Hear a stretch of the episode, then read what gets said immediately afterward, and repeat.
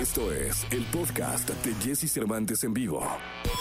Toda la información del mundo del espectáculo con Gil Barrera, con Jesse Cervantes en vivo. Bien, llegó el momento de la segunda de espectáculos. Está con nosotros el hombre espectáculo de México, el querido Gilgilillo, Gilgilillo, Gilgilín. Cuéntame, Gilgilillo. Oye, mi querido Jesse, fíjate que estuve platicando con toda la gente que está detrás de Banda MS, de Sergio Lizárraga, me están contando que tienen un año espectacular, que ya ves que tienen pues prácticamente duetos, tienen colaboraciones con Nodal, con Talía, ahora con Natalia Jiménez, en fin, que van a ser un, un que tienen este 21 pinta de maravilla para ellos, la reactivación de la gira, eh, la presentación en la Ciudad de México a finales de año, en diciembre, y bueno, pues muchos planes en puertas, no, no se están limitando en ningún sentido. Y creo que esto te habla también de la solidez que tiene la banda, estos espacios que ya han sido conquistados por ellos. Y bueno, pues obviamente que vienen más planes, que tienen ahí eh, pues la intención de aventar algunos, este, ya sabes, buscapiés para hacer duetos o colaboraciones, que ahorita es como lo de moda, con grandes, grandes estrellas. Y mira,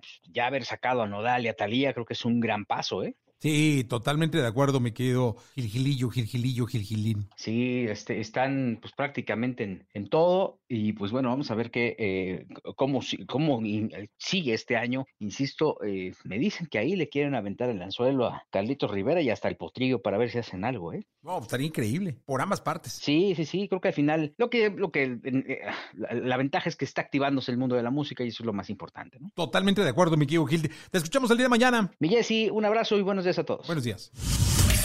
Escucha a Jesse Cervantes de lunes a viernes de 6 a 10 de la mañana por Exa FM.